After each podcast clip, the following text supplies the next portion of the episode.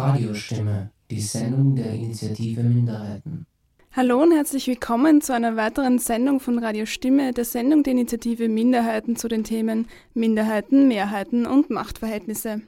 Am Mikrofon begrüßt euch heute Melanie Konrad, an der Technik Julia Hofbauer.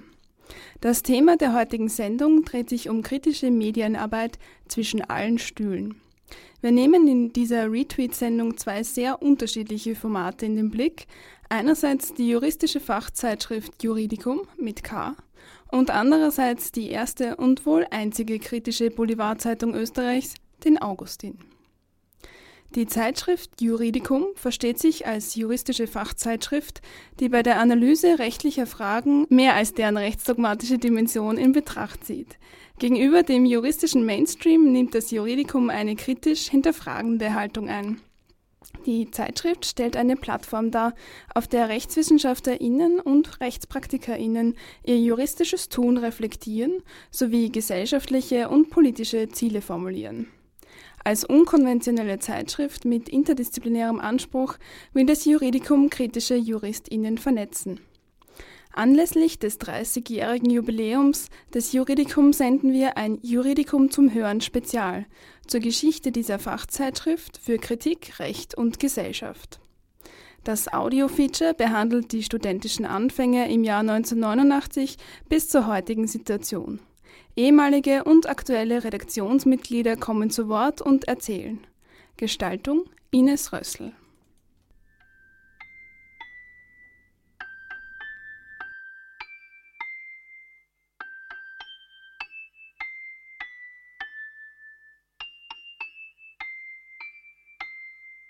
Das Juridikum.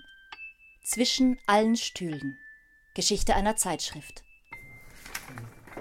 Okay, machen wir Plakate. Falls wir so kritisch sind. Wir können das hat nicht er gesagt. Das hat nicht er gesagt. Ich weiß. Deine Einladung. Wir machen es einfach gut aus. Mai 2019. Die Redaktion bespricht die letzten Schritte für das Jubiläumsfest. Die Zeitschrift Juridicum wird 30.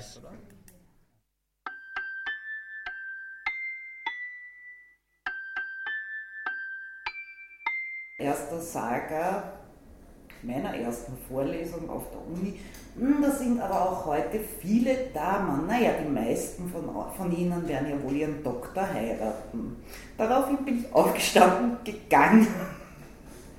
Unter Gelächter. Alle anderen haben das sehr lustig gefunden.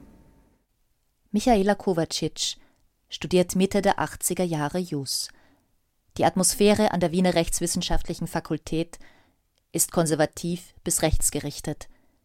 In diesem Klima fühlen sich Andersdenkende allein und isoliert. Und dann passiert der Unistreik 1987. Im Wintersemester 1987 kommt es zu großen Studierendenprotesten gegen ein Sparpaket im Bildungsbereich. Wochenlang ist das Wiener Audimax besetzt. Die Studierenden streiken. Auch einige Jus-Studierende beteiligen sich an den Protesten. Der Unistreik 1987 wird so zur Geburtsstunde von Mukidi Rui, einer Plattform von kritischen Jus-Studierenden. Mukidi Rui, das ist Juridicum rückwärts geschrieben.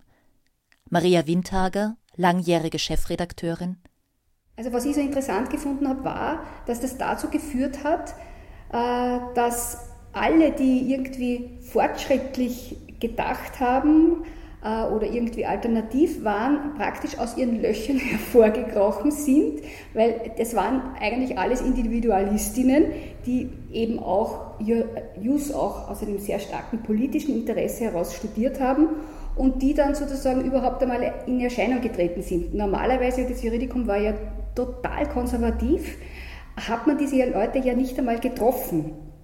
Und die sind dann aber alle in Erscheinung getreten, weil sie einfach äh, dann sich an den Streiks beteiligt haben und man sich so kennengelernt hat. Mucke die Ruhe war die Plattform, die den Streik unterstützt hat, egal ob das sozusagen, vom, es waren KSVler dabei, äh, es war der VS, äh, VSSTÖ dabei und eben sozusagen so Unabhängige. Also ich zum Beispiel, ich war eine, die nicht einer klassischen äh, Studentinnenfraktion sich zugehörig gefühlt hat. Also ich war da immer skeptisch und ich habe das interessant gefunden, was Eigenes zu entwickeln.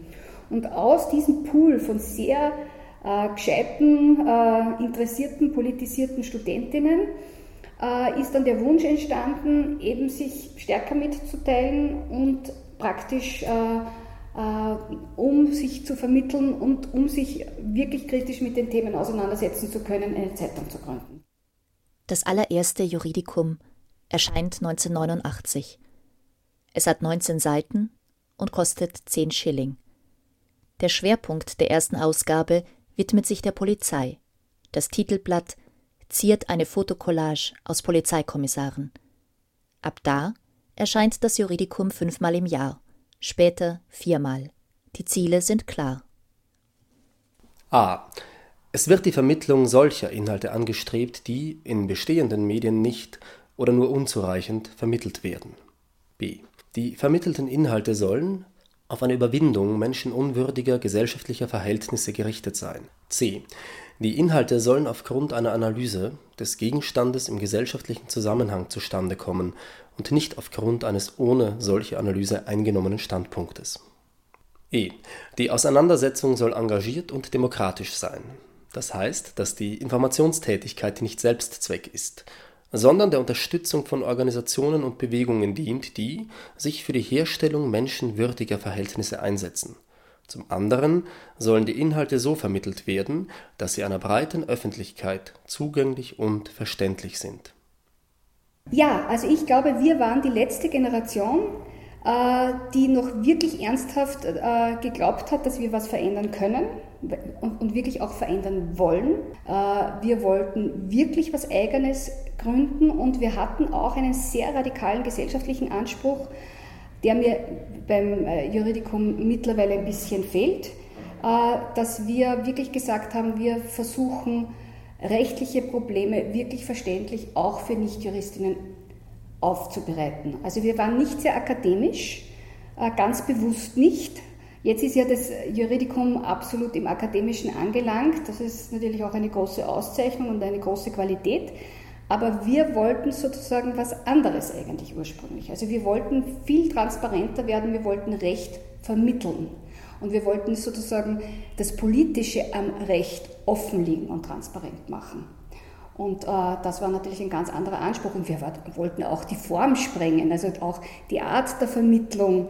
Äh, man sieht das, wie das Juridikum am Anfang gestaltet war. Das äh, äh, das war von allen Ansätzen und Zugängen sehr individuell und anders als andere Medien. Also das war, die, die, die ganze Konzeption war aus meiner Sicht radikaler.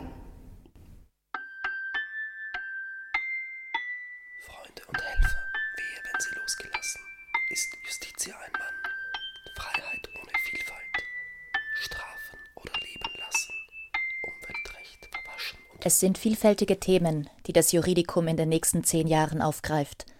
Polizei und Strafrecht, Armut und Sozialrecht, Umweltrecht, feministische Rechtswissenschaft, Medien, Menschenrechte, Digitalisierung, Mietrecht, Migrationsrecht, Europarecht und vieles mehr. Zielgruppe sind nicht nur Studierende, sondern auch Universitätsangehörige, interessierte Juristinnen und Juristen aller Berufe und allgemein politisch Interessierte und das Juridikum ist auch Plattform für zivilgesellschaftliche Initiativen. Robert Zöchling, erster Chefredakteur und langjähriger Geschäftsführer, erläutert, dass eine Zeitschrift ein soziales Umfeld, ein Milieu braucht, um wirksam zu sein was es immerhin für einige Jahre geschafft hat, war so etwas wie eine funktionierende Öffentlichkeit in einem ganz traditionellen Sinn herzustellen. Die sich ja nicht nur dadurch herstellt, dass man irgendwo hinein publiziert, sondern da gab es ja auch die, die, die, kritischen Juristinnen und da gab es ja persönliche Zusammenhänge auch, in denen diskutiert wurde. In dem ganzen Milieu hat das Juridikum halt auch seine Funktion haben können und auch über das Milieu hinaus wirken können. Wenn es dieses Milieu nicht gibt, dann kann man mit einer Zeitschrift auch nicht über irgendwas hinauswirken. Der Untertitel des Juridikum lautet Zeitschrift im Rechtsstaat. Robert Zöchling erklärt, dass sich hinter diesem Untertitel ein kritisch distanziertes Verhältnis zum Recht verbirgt.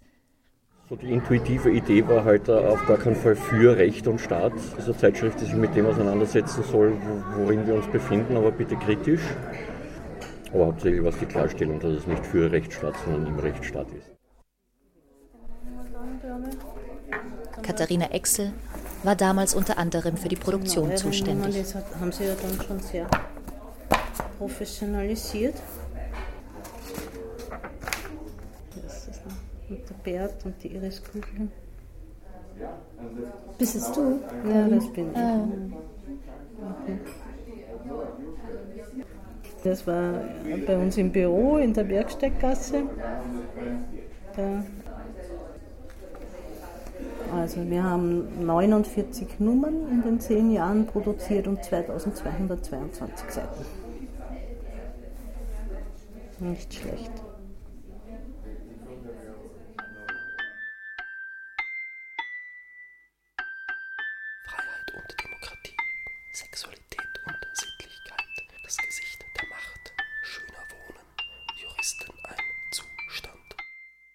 Und diese ganze Gestaltung des Layouts war eine Riesensache. Also wie schaut das Juridikum aus? Das war für uns wahnsinnig wichtig. Welche Schrift nehmen wir? Welche Schriftgröße? Welche Farbe? Wie schaut das Titelblatt aus? Und ich kann mich erinnern, dass wir oft dann in irgendwelchen Wohnungen oder im Büro Wochenenden lang verbracht haben, stundenlang, tagelang, äh, mehrere Leute, die damit gearbeitet haben. Und wir hatten dann den Anspruch sozusagen, dass diese Artikel eben nicht nur abgedruckt werden, sondern dass sie von uns redaktionell bearbeitet werden. Das heißt, es war natürlich absolut äh, wichtig, dass die Redaktion den Artikeln gute Titel gibt. Ja? Also die Titel, äh, die hat, manche Autorinnen haben den vorgeschlagen und wir haben den übernommen, aber in den meisten Fällen kam der von der Redaktion. Und das war ein eigener Prozess, gute Titel zu machen. Dann, nächster Anspruch war, wir schreiben zu jedem Artikel einen Vorspann der Redaktion. Also wir leiten diesen Artikel ein. Also es gab eine starke redaktionelle Bearbeitung. Die Redaktionssitzungen finden wöchentlich statt. Zuerst im Ammerlinghaus, einem alternativen Kulturzentrum, auch in Cafés oder Privatwohnungen. Eine Zeit lang gibt es sogar ein eigenes Büro. Zehn Jahre lang wird alles selbst gemacht. Das Layout, die Illustrationen bis hin zum Vertrieb und Anzeigengeschäft. Die Abozahlen steigen. Dennoch stellt sich dauernd die Finanzierungsfrage. Sehr geschätzte Leserinnen und Leser, das Juridikum geht mit dieser Nummer in die wahrscheinlich arbeitsreiche Sommerpause. Ihnen wünschen wir bis Herbst eine schöne, hoffentlich erholsame Zeit, nicht ohne Sie vorher noch mit einer Kleinigkeit zu behelligen. Falls Sie das Juridikum abonniert haben, bitten wir Sie, von beiliegendem Zahlschein sinnvollen Gebrauch zu machen. Falls Sie das Juridikum noch nicht abonniert haben, bitten wir Sie, dies nochmals zu erwägen. Abos geben uns jenes Maß an Sicherheit, das uns die Weiterarbeit ermöglicht. Schönen Dank und freundlichste Grüße, Ihr Juridikum.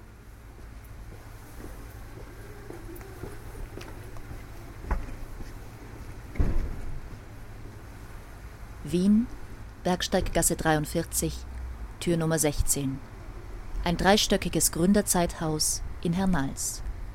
Hier war von 1991 bis 1996 das Juridikumbüro. Hier fanden damals die Redaktionssitzungen statt.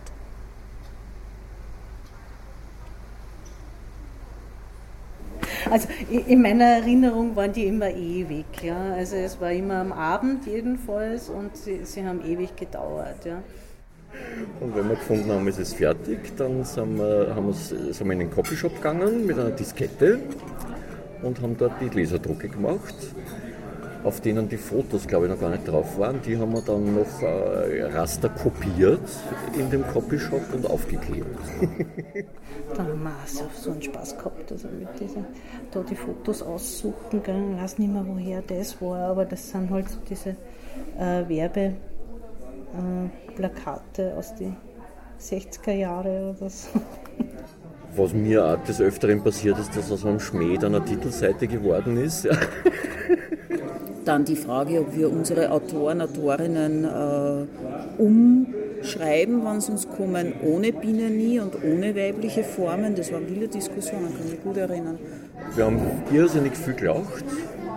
Wir haben mindestens genauso viel gestritten. Man hat halt gestritten. Sehr verrauchte Räume. Also weil wir so viel gestritten haben, aber immer höchst konstruktiv und es sind die Fetzen geflogen, aber höchst konstruktiv. Der Prozess Weltausbesserung, Gift und Geld, Subsidiarität, Arbeit in Europa, Grenzen des Rechtsstaats, der Traum von Sicherheit. Bei manchen Außenstehenden hat das Juridikum den Ruf eines linksradikalen Blattes, von anderen kommt viel Sympathie. Bald schreiben für das Juridikum auch Universitätsassistenten, Rechtsanwältinnen und Personen aus allen möglichen juristischen Berufen. Iris Appiano-Kugler, damals in der Juridikum-Redaktion, erinnert sich. Links-linkes Radikalenblatt, Protestblatt, mit dem man eher weniger zu tun haben will, wo man ein bisschen mutig sein muss, wenn man mit, mit denen zu tun hat, schon eher so. Ja, also es gab ja eine, eine Geschichte gleich zu Beginn, wo wir quasi, äh, glaube ich, irgendeine Bank bei uns inserieren äh, wollte und dann interveniert worden ist, also quasi, ihr könnt es nicht bei den Kommunisten äh, inserieren oder so, also wo wir sozusagen so als linke Radikale da irgendwie abgestempelt worden sind. Wir haben uns dann eigentlich nicht groß irritieren lassen, sondern einfach unser Ding gemacht und das hat überzeugt. Alexander Somek, in den 1990er Jahren Dozent an der Wiener Rechtswissenschaftlichen Fakultät, rekapituliert. Das Juridikum hat mir großzügigerweise damals immer Platz zur Verfügung gestellt für das gedankliche Experimentieren. Ja? Dafür waren sie offen, sie waren aufgeschlossen. Und das waren die Studenten, die dafür aufgeschlossen waren. Und das fand ich besonders freundlich von ihnen. Ja? Das Juridikum hat Auswirkungen auf die rechtswissenschaftliche Fakultät. Katharina Exel. Ich weiß, dass die wenigen kritischen äh, Unifas und, und Profs dann äh, schon auch auf uns zugekommen sind. Ja, also ich, ich denke schon, wir haben da was bewegt auch auf der, auf der JUS. Ja. Und einfach da, dass, dass dann Leute auch zu uns kommen sind, die halt sonst total vereinsamt wären politisch da auf dieser Fakultät. Ja. Trotz dieser Erfolgsgeschichte ist das Ende nach zehn Jahren vorprogrammiert. Die Redaktionsmitglieder sind nach und nach mit dem Studium fertig geworden. Die dauernde Selbstausbeutung geht sich unter den geendeten Lebensumständen kaum mehr aus. Gleichzeitig hat sich auch die vage Hoffnung, man könnte irgendwann vom Zeitungmachen leben, nicht erfüllt. Im Jahr 1999 erscheint die vorerst letzte Ausgabe des Juridikum. Es ist ungewiss, wie es weitergehen soll.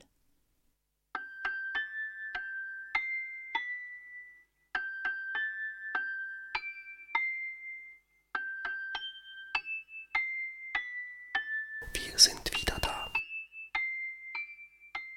Und das war, muss ich dazu sagen, das war wirklich ein ganz, ganz großer Aufwand, ähm, hier einen Verlag zu finden und also diesen, diesen Sprung sozusagen zu schaffen und das eben bei einem Verlag anzudocken. Äh, also ich, es war zwar für mich vollkommen klar, ich schaffe das nicht mehr in dieser Form, so können wir das nicht mehr machen, äh, weil sich das für alle von uns nicht mehr ausgegangen ist.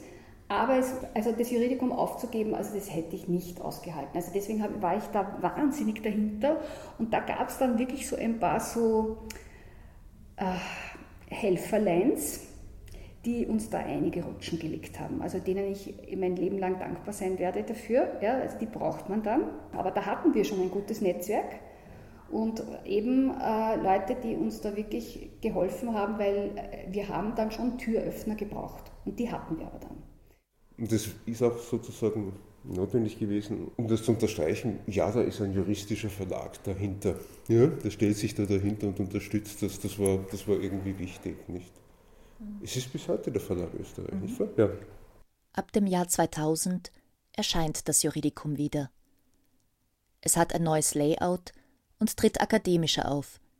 Produktion, Druck und Vertrieb werden ab nun vom Verlag Österreich übernommen – Gerald Muter vom Verlag schreibt damals Mehr als 120 Besucher aller Altersklassen waren zugegen, als am 9. März 2000 im Dachgeschoss der Juridischen Fakultät die Nullnummer des Juridicum der Öffentlichkeit präsentiert wurde. Ein Festakt hätte es werden sollen, Ein Fest wurde es. Ihren Beitrag dazu leisteten einleitend die freundlichen Begrüßungsworte des Hausherrn Spektabilität Professor Rechberger sowie ein signalhaftes Statement vom Präsidenten des Verwaltungsgerichtshofes Professor Clemens Jablona. Nicht, dass ich es nicht mittragen würde, aber es war dann für mich so. Michaela Kovacic, Redaktionsmitglied in den Anfangsjahren des Juridicum. Ich schaue mir es einmal an von der Ferne, ob daraus jetzt was Gutes wird oder ob das jetzt irgendwie eingemeindet wird und in den ganzen Betrieb hineinfällt. Also es war schon so, wo ich mir dachte, ja. Die Redaktion besteht in dieser Zeit zu einem großen Teil aus Personen, die in der juristischen Fachwelt bereits etabliert sind, darunter auch Universitätsprofessoren. Das Juridicum wird zur juristischen Fachzeitschrift im engeren Sinn. Alexander Sommek, Mitherausgeber von 2000 bis 2003. Ich glaube, wir haben, jeder und jede von uns hat sein Anliegen mitgebracht. Ja? Also es sollte eine Zeitschrift sein, die sich kritisch mit der Rechtsordnung und der Rechtswissenschaft beschäftigt. Und mein Anliegen, das war irgendwie ganz klar, ist, den europäischen Integrationsprozess in kritischer Loyalität zu begleiten, sozusagen. Das Recht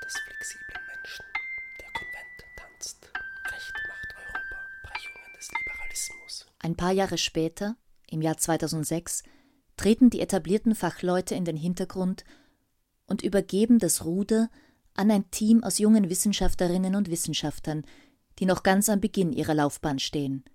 Lukas Oberndorfer ist einer von ihnen. Ganz zentral für uns war, dass es wieder ein kollektives Projekt wird, ein gemeinschaftliches Projekt, weil, ähm, glaube ich, so mit der Zeit nach dieser Übergabe ähm, an das neue Team und diese diesem Erscheinen im Verlag Österreich, ist die Redaktion immer mehr abgeschmolzen und war de facto nicht mehr existent. Das heißt, es gab eine Redaktion, die zwar am Papier existiert, aber am Ende des Tages war es zum Schluss dann Ronald Faber und Iris Eisenberger, die unter viel Druck quasi die Hefte gestaltet haben, ohne aber irgendwie einen kollektiven Debattenzusammenhang zu haben. Äh, und das war, glaube ich, für uns mal der wichtigste Punkt, dass wir wollten, dass ähm, da wieder ein Kollektiv entsteht. Eine andere Geschichte war, glaube ich, ähm, schon auch diesen Widerspruch, der uns äh, aufgefallen ist im Juridikum, den wir aber gleichzeitig für wichtig erachtet haben, nämlich einerseits äh, ein Ort für, für Gesellschaftskritik zu sein, andererseits ein Ort auch, der offen ist für oder zumindest wahrnimmt, was auf der Ebene von Bewegungen äh, passiert, die um äh, Rechte und, und eine Veränderung des Rechts kämpfen. Und, und drittens trotzdem ernst zu nehmen, dass es wichtig ist, dass das Juridikum auch als rechtswissenschaftliche Zeitschrift im engeren Sinn wahrgenommen wird. Und zwar wichtig, das Projekt nicht in eine Richtung zu vereinseitigen, sondern diesen Widerspruch auszuhalten und die Voraussetzungen auch dafür zu schaffen, dass man in, in allen drei Feldern quasi gut arbeitet. Dementsprechend groß ist die Bandbreite der im Juridikum zu Wort kommenden Zugänge. Juristische Abhandlungen, die aus einer liberalen menschenrechtlichen Perspektive auf das Recht blicken, stehen neben radikaleren, gesellschaftskritischen Texten. Die junge Redaktion ist besonders interessiert an der Frage, wie im Recht einerseits Herrschaft und andererseits emanzipatorisches Potenzial aufeinandertreffen dieser Kritikbegriff war uns, glaube ich, schon wichtig, insbesondere in diesem Spannungsverhältnis zum Recht, äh, dass er wirklich quasi an dieser Schnittstelle auch liegt von, von Emanzipation und Herrschaft, indem es eben auf der einen Seite wirklich die Möglichkeit bietet, äh, gleiche Rechte, aber gleichzeitig dadurch verbirgt, dass es materielle Ungleichheit weitergibt.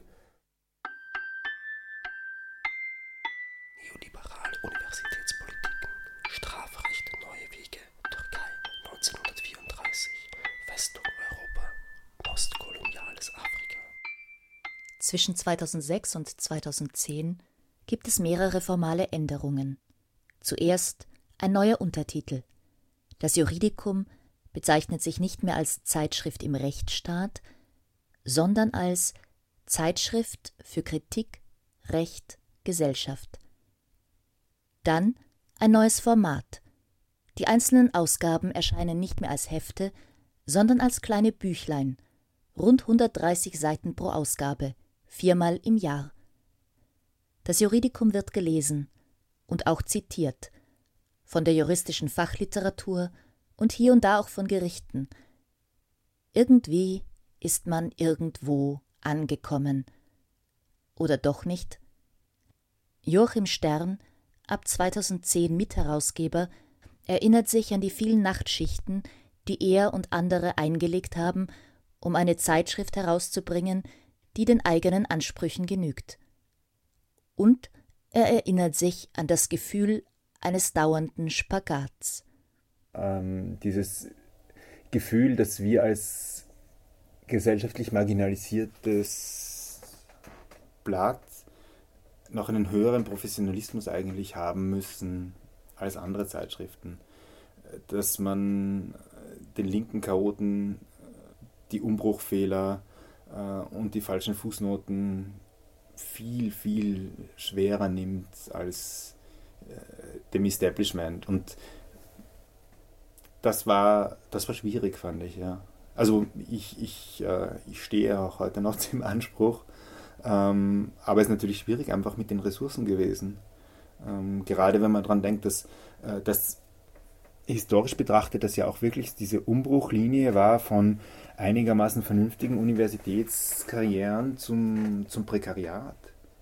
Ähm, also wenn ich mir das rückblickend so anschaue, dann war das Ganze schon eigentlich auch ein, ein bisschen eine, ja, so eine Kamikaze-Aktion eigentlich.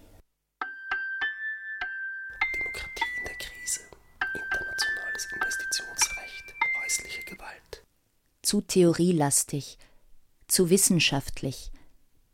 Das ist ein Vorwurf, den manche dem Juridikum machen.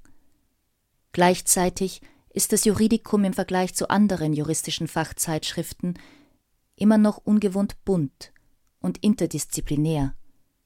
Vernetzt ist das Juridikum sowohl mit der rechtswissenschaftlichen Fachwelt als auch mit zivilgesellschaftlichen Initiativen. Dieser Widerspruch lässt sich mittlerweile gut aushalten, sagen Eva Penz, frühere Mitherausgeberin und nach wie vor in der Redaktion, und Maria Sagmeister, derzeitige Mitherausgeberin. Eva Penz. Ich meine, dass wir bei den Festformaten teilweise schon sehr formell waren.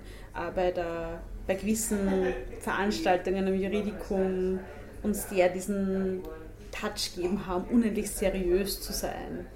Oder wir haben es versucht. Ja. Vielleicht ist das aber auch eine Generationenfrage. Ja. Vielleicht hat, haben die ersten Herausgeberinnen Generationen die diese Formalisierung vorgenommen haben vom Verlag Österreich und dann die Umstellung aufs Format und die, die stärkere Betonung der Wissenschaftlichkeit und so weiter. Vielleicht haben die einfach deswegen nur stärker daran gearbeitet. Vielleicht war das denen einfach so wahnsinnig wichtig, weil es einfach noch neu war und weil wir da an, an Status erarbeiten haben müssen, wohingegen wir jetzt, wo das einfach schon gesettelt ist, wo wir sind seit Ewigkeiten in der RDB und beim Verlag Österreich und so weiter, jetzt, wo das gesettelt ist, sind wir damit, können wir damit vielleicht wieder entspannter umgehen. Die einen haben erkämpft, dass wir wahrgenommen werden als wissenschaftliches Projekt. Das ist etabliert, weswegen die, die jetzt nachkommen und den Kampf dann nicht mehr mitgekriegt haben, entspannter sagen können, ja, und jetzt machen wir mit der Organisation eine Party, weil wir wollen und weil wir die unterstützenswert finden und sie uns offenbar. Es ist schwierig. Also ich glaube, was, ähm, was schon mal gut ist, ist, dass ähm, das Heft unterschiedliche Rubriken hat und nicht jeder Text dasselbe können muss oder dasselbe Ziel haben muss oder auch von einer Person mit demselben Background stammen muss. Ich finde, es ist sehr wichtig, dass es auch äh, kurze Texte gibt, die schnelle Interventionen sein können ähm, und gleichzeitig Platz ist für Texte, die äh, länger brauchen, um zu entstehen, die mehr in die Tiefe gehen, ähm, die sich einer, einer Frage genauer widmen. Und ich glaube, dass muss man halt beides Dafür, dafür ist im Juridikum ist für beides Platz. Das ist etwas, was, wo ich manchmal das Gefühl habe, ähm, das ist vielleicht das kann vielleicht schwierig sein, auch aus der Außenperspektive, weil Leute, die einen sehr konservativen Anspruch an Wissenschaftlichkeit haben, würde ich mal sagen, ähm, die tun sich dann schwer zu sagen, neben diesem wissenschaftlichen Text kann auch ein politischer Text stehen. Oder in den, in den, gerade in den Schwerpunkten ist es ja auch besonders wichtig, Leute aus, aus Feldern zu Wort kommen zu lassen, die die gar nichts mit Wissenschaft am Hut haben, so wie im, im Schwerpunkt zur Arbeitslosigkeit ähm, auch ein jemand, ähm, ein Augustin-Verkäufer, glaube ich, ähm, auch einen Text geschrieben hat, der also nicht mit Fußnoten und so war, aber der trotzdem ein wichtiger Beitrag ist. Und ich glaube, es muss einfach für beides Platz sein. Und ja, ich finde eigentlich, das macht das Juridikum auch cool, dass man diesen Widerspruch ähm, aushalten kann. Aber es macht es natürlich dann auch irgendwo angreifbar.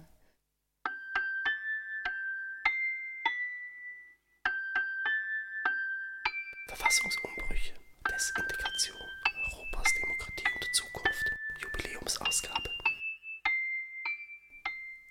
Die Redaktionssitzungen finden schon lange nicht mehr wöchentlich statt – so wie in den Anfangszeiten des Juridikum. Das Juridikum hat sich geändert.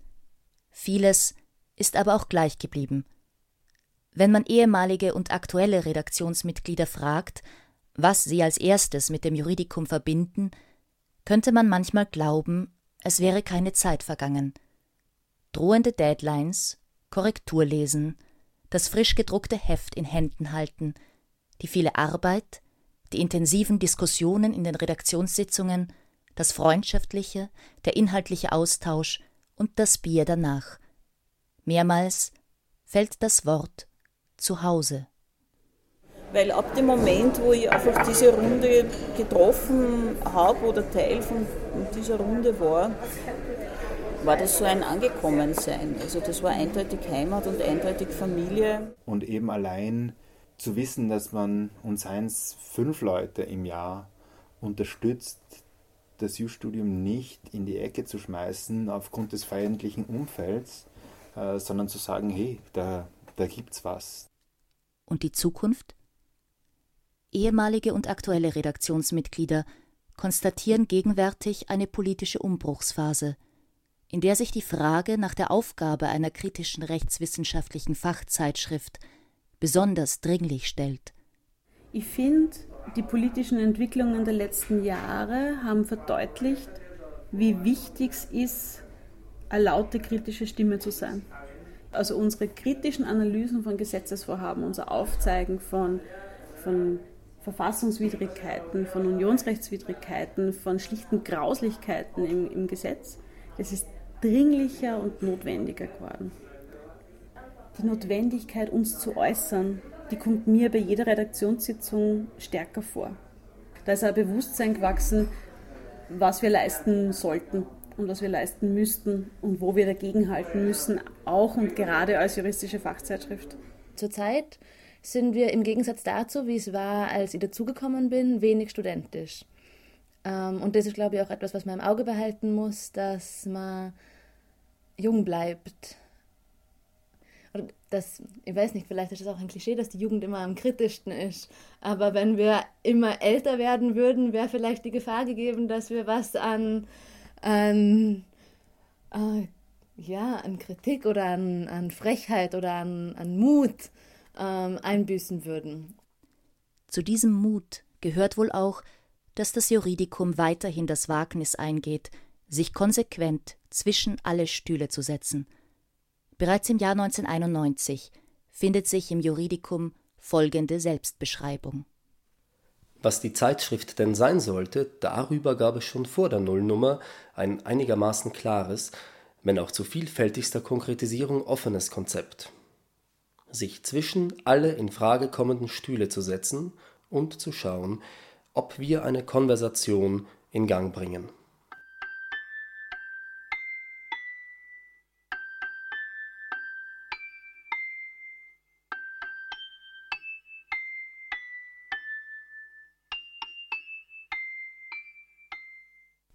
Das Juridikum ist heuer 30 Jahre alt. Großer Dank gilt all den Menschen, die dieses Zeitschriftenprojekt geboren und über all die Jahre weitergetragen haben. Nur ganz wenige von ihnen konnten im Beitrag namentlich genannt werden. Wir haben nur keinen Titel, aber es geht um Luft. Das ist doch ein super Titel. Das war ein Juridikum zum Hören Spezial. Die Textausschnitte wurden gelesen von Stefan Ried. Von ihrer Zeit mit dem Juridikum erzählt haben Michaela Kovacic, Maria Windhager, Robert Zöchling, Katharina Exel, Iris Appiano Kugler, Alexander Sommek, Lukas Oberndorfer, Joachim Stern, Eva Penz und Maria Sagmeister. Beitragsgestaltung, Produktion und Sprecherin Ines Rössel, die, das muss der Transparenz halber offengelegt werden, selbst Redaktionsmitglied des Juridikum ist und von 2010 bis 2015 Mitherausgeberin war. Das gesamte Juridikum-Archiv seit 1989 ist frei verfügbar auf www.juridikum.at.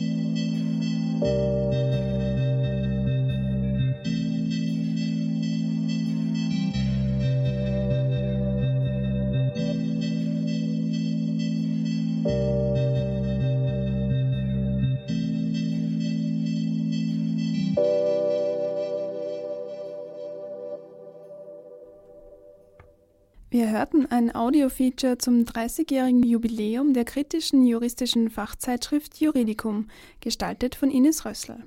Danach hörten wir Musa von Codbeat. Ihr hört jetzt Radio Stimme, die Sendung der Initiative Minderheiten zu den Themen Minderheiten, Mehrheiten und Machtverhältnisse. Heute zu zwei sehr unterschiedlichen kritischen Medien, der Zeitschrift Juridicum und der Straßenzeitung Augustin. Noch nicht ganz 30 Jahre, aber immerhin über 20 Jahre gibt es die erste österreichische Boulevardzeitung, den Augustin. Seit 1995 wird das unabhängige, kritische und alternative Medium auf Österreichs Straßen vertrieben. Doch Unabhängigkeit ist nicht gratis und so sucht der Augustin auch für 2019 noch nach finanzieller Unterstützung. Und auch wenn die meisten von uns dem Augustin und seinen VerkäuferInnen schon auf der Straße begegnet sind, wissen wir vielleicht nicht alle, wie der Augustin funktioniert. Daher senden wir einen Ausschnitt aus einer Sendung der Redaktion Medienkritik von Orange 94.0. Isabel, Martin, Sophie, Katharina, Claudia, Philipp und Jacqueline haben mit VerkäuferInnen, LeserInnen und RedakteurInnen über den Augustin und seine derzeitige Situation gesprochen. Ja, mein Spruch, was ich bei jeder Zeitung, die was ich weggib oder verkaufe, ja, dazu sage, jeder gelesene Augustin ist ein guter Augustin. Ja. Und wenn an der Bericht, man kann ja das verschiedene Blickwinkeln sehen. Man muss ja nicht äh, auf der Sichtweise des Augustins sein, man kann ja äh, Gegner davon sein, und man kann sich vielleicht ein bisschen ärgern drüber. Ja. Aber ich glaube, verschiedene Sichtweisen sind ja immer gut, ja, um zu, sich zu bereichern geistig. Ja. Und die Leute, die was in Augustin kaufen, wissen ja, welche politische Richtung wir eben einschlagen, beziehungsweise ja, wo wir dahinter stehen. Ja. Ja, wir haben es eben gehört, verschiedene Sichtweisen. Aber was für eine Art von Medium ist der Augustin eigentlich wirklich? Sophie. Also der Augustin ist eine Straßenzeitung, die alle 14 Tage erscheint und von ungefähr 450 Verkäuferinnen in Wien und Umgebung verkauft wird. Dabei entscheiden aber die Verkäuferinnen selbst, wo sie die verkaufen, wann sie die verkaufen und wie viele sie davon verkaufen. Ähm, geschrieben wird der Augustin von einer Handvoll Journalistinnen und zusätzlich gibt es noch einen Pool an Leuten, die auf Honorarnotenbasis noch Artikel beisteuern. Der Augustin hat sich einer Perspektive von unten verschrieben, das heißt, sie thematisieren ähm, zum Beispiel Themen wie Wohnungskämpfe, Knastkritik, Haftbedingungen, aber auch die Lebensrealität von Leuten, die aus der Teilhabe am öffentlichen Leben ausgeschlossen sind oder einen schweren Zugang haben. Zusätzlich gibt es noch eine Sektion, die nennt sich Stravanzerin. Da gibt es Veranstaltungstipps, die man für wenig oder gar kein Geld besuchen kann und auch noch eine Sektion, wo es um Gedichte geht. Unsere Redakteurin Isabel hat sich mit einigen Augustin-Verkäufern über ihren Alltag unterhalten. Der Augustin-Alltag ist einfach so, dass wir prinzipiell die Zeitungen im Büro holen und dann jeweils zu unserer Arbeitsstelle, Dienststelle oder Verkaufsstelle fahren und dann wird eben der Augustin vertrieben und verkauft an Kundschaften, die was wir kennen, an fremde Leute. Ja, so wie heute auf der Mariahilferstraße, wo eben sehr viele Leute unterwegs sind. Das ist eigentlich ein Alltag. So wie jeder andere, der was ins Büro fährt, eben seinen Dienst macht und seine Arbeit begeht. Yeah, the advantage uh, is that I have my I have my time. Uh, um, I, I, I does not depend on anybody, and um, I always come to my where I say at my own convenient time. So I still have the time to go to my German course to learn the Dutch. So um, automatically, there's a big, huge advantage for me. So I can study, sell, and I can still travel at my own time without any restriction or telling you when to go and when to come back. Sophie, du hast dich jetzt noch näher damit auseinandergesetzt, wie man eigentlich Augustin-Verkäufer wird oder Verkäuferin. Wie ist das so? Ja, prinzipiell gibt es keine Voraussetzungen.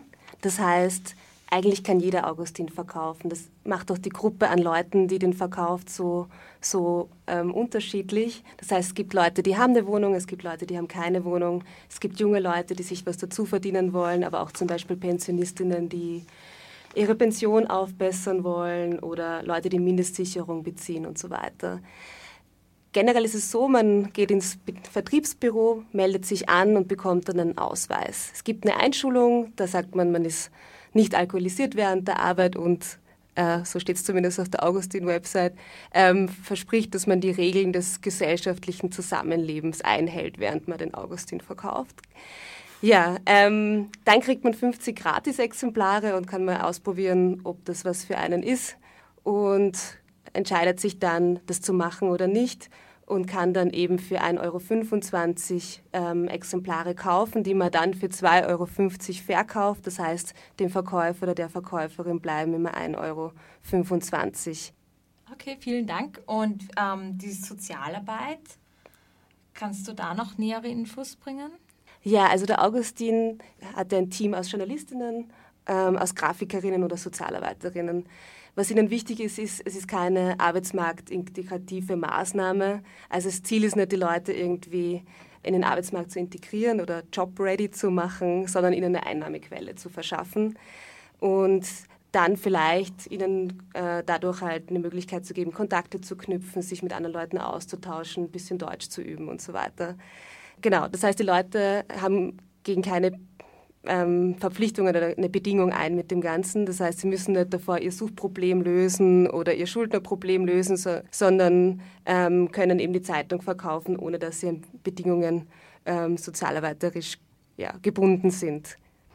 Äh, das Vertriebsbüro ist auch eine sozialarbeiterische Struktur, das heißt, man kann zu den Öffnungszeiten hingehen, kriegt dort Essen, hat Zugang zum Internet, kann Telefon benutzen und es gibt auch so eine sozialrechtliche Beratung. Und für die Leute, die das gern machen würden, die können auch einen Deutschkurs dort besuchen. In einem Interview hat eine Sozialarbeiterin gesagt, ähm, dass es früher eben ein relativ kleinerer Teil war an Sozialarbeit, weil die Kolporteurinnen ähm, sehr oft schon gut versorgt waren sozialarbeiterisch. Das heißt, die haben einen Bewährungshelfer, einen Schulterberater und so weiter gehabt. Jetzt, wo sich die Gruppe ein bisschen verschoben hat, äh, hinsichtlich, dass jetzt viele Geflüchtete dabei sind, aber auch Leute aus Osteuropa, wird der sozialarbeiterische Teil ein bisschen größer. Das heißt, für viele Leute ist es eine der wenigen Anlaufstellen, die sie eben haben. Einige Medien berichten zurzeit über die leider nicht ganz so rosige finanzielle Situation vom Augustin. Wir haben dazu zwei Clips vorbereitet und zwar spricht Christina Steinle, das ist eine Redakteurin von Augustin TV über die Probleme, mit denen der Augustin derzeit konfrontiert ist. Also die Ausgangslage war das, dass wir immer weniger Zeitungen verkauft haben. Also ich glaube im Januar, das habe ich sogar noch im Kopf, waren es 17.000. Und also die unsere größten Auflage, höchste Auflage waren 45, 48.000. Und das braucht man halt auch, damit das Ganze läuft gibt viele Gründe, die dazu geführt haben. Es gibt eigentlich niemand vom Team, der sagt, das war der oder das ist der einzig wahre Grund. Einer für mich sehr plausiblen ist, dass man halt gar nicht mehr Printmedien liest. Also wie man sieht es ja auch in der U-Bahn oder so. Also wenn dann halt dieses heute schnell, schnell, aber die meisten sind halt mit ihrem Handy unterwegs. Und ich selber muss sagen, ich muss mir wirklich Zeit einräumen, um Zeitung zu lesen. Also ich sehe das als Hauptgrund. Und natürlich, dass da, wir haben immer mehr ähm, Probleme von den Verkäuferinnen gehört, die, die sie im öffentlichen Raum erleben. Also ganz viele Abschiebungen, die stattgefunden haben, also oder Wegweisungen. Also es wird, wurde halt für die Verkäuferinnen oder ist für die Verkäuferinnen immer härter auf der Straße zu stehen, weil sie damit sind sie ja total angreifbar und kontrollierbar. Und ähm, viele stehen auch nicht mehr lange an einem Platz, weil es zu gefährlich ist. Also allein den Kontrollen ausgesetzt zu sein und sind halt unterwegs und damit gibt es halt auch nicht mehr diese Bindung an die Stammkäuferinnen. Also viele, viele Faktoren.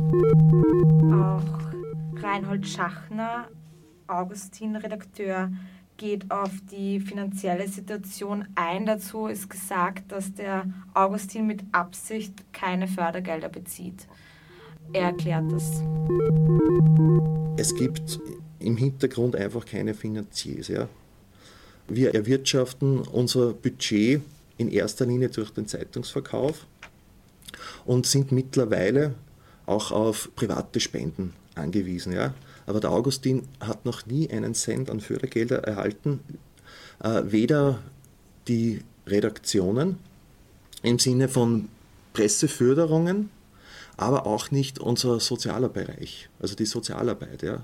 Da gibt es von der öffentlichen Hand keine, keinerlei Unterstützung, aber auch nicht von der Wirtschaft. Wir haben hin und wieder ein Inserat in der Zeitung und that's it. Ja.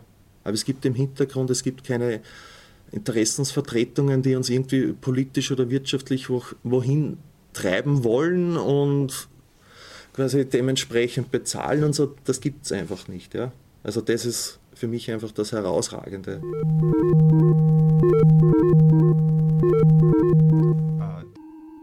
Jetzt haben wir noch die Rede von Augustin, Redakteurinnen auf einer der letzten Donnerstagsdemonstrationen für euch aufgenommen. Viel Spaß! Zuerst muss ich mich vorstellen. Ich bin die Frau Bright. Viele nennen mich Brigitte. Ich bin schon seit 20 Jahren Politik aktiv. Muss ich sagen, ich stehe, ja, ich stehe da vor Augustin, Verkäufer und Verkäuferinnen. Ich finde das Projekt wichtig, sehr, sehr wichtig, weil es Menschen äh, Hilfe, hilft, unabhängig zu sein. Es hilft zu überleben. Denn wenn man kein Mieter zahlen kann, wird man oberdachlos. Man rutscht in die Armut. Es hilft Leute. Es hilft Leute, keine illegale Sache machen zu müssen. Freiwillige Spende ist auch, ist auch nicht verboten. Aber Leute, aber Leute sollen den Augustin kaufen. Augustin ist so sehr, sehr wichtig. Bitte geh Sie rein. Es ist jetzt nur zweimal im Monat. Jede zweite Woche kommt Augustin. Und dann äh, nur zweimal im Monat. Und es kostet nur 2,50 Euro. Bitte, schau mal mal, es gibt so viele Sachen drinnen, wichtige Sachen mit Politik, mit Armut, mit Frauen, mit Männern. Bitte schau mal rein und kauf bitte Augustin. Ich danke euch gerne. Danke vielmals.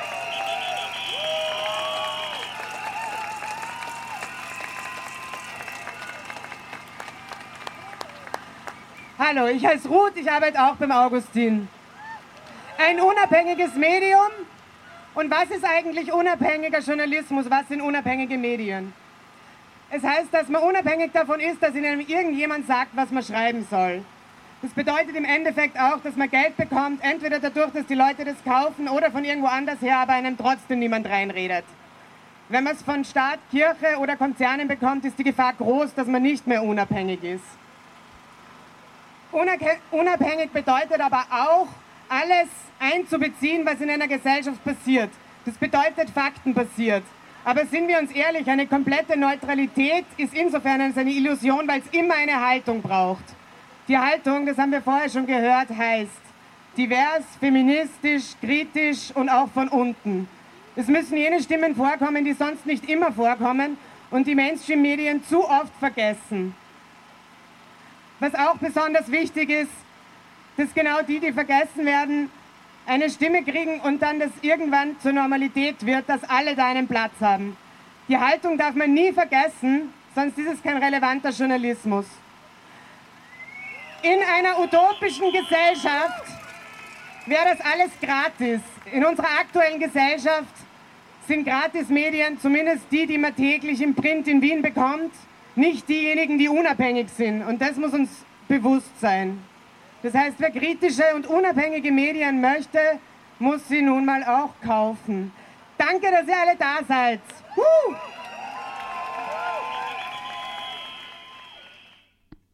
Das war ein gekürzter Beitrag der Medienkritikredaktion von Orange 94.0.